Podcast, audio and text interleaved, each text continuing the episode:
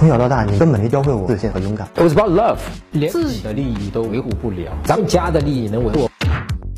真哥，我表白同事被拒到现在一个多月，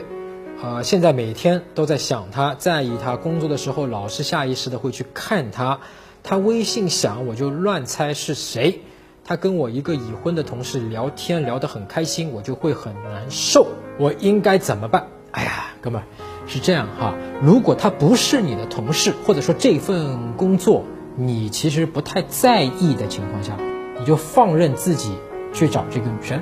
啊，就是我很喜欢你啊，你就你就你就可以去追她，啊，追她的你现在这个状态，你追她的结果一定是被拉黑，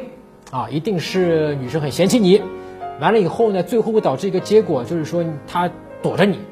再然后呢，如果你更激进的去做一些联系她的东西呢，啊，会导致你在工作上受到批评，甚至你被开掉，啊，这都是一些后果。如果这都是你能够承担的，那么你就放肆的去做，啊，越快的去达成自己被开掉的一个目的。为什么呢？因为只有这样做了之后，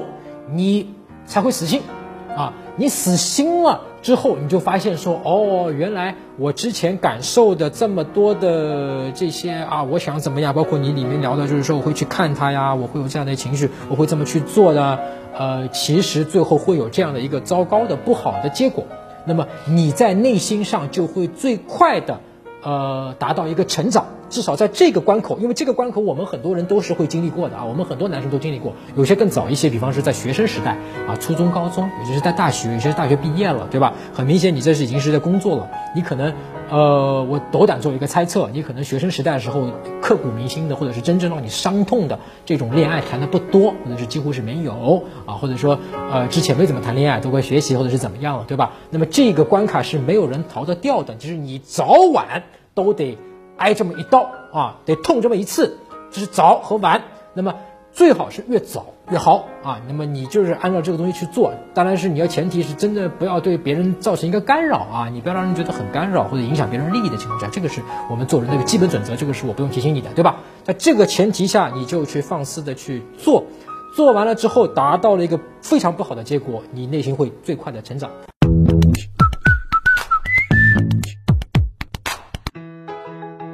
搜索微信公众号“陈真”，打开微信，点击上方搜索，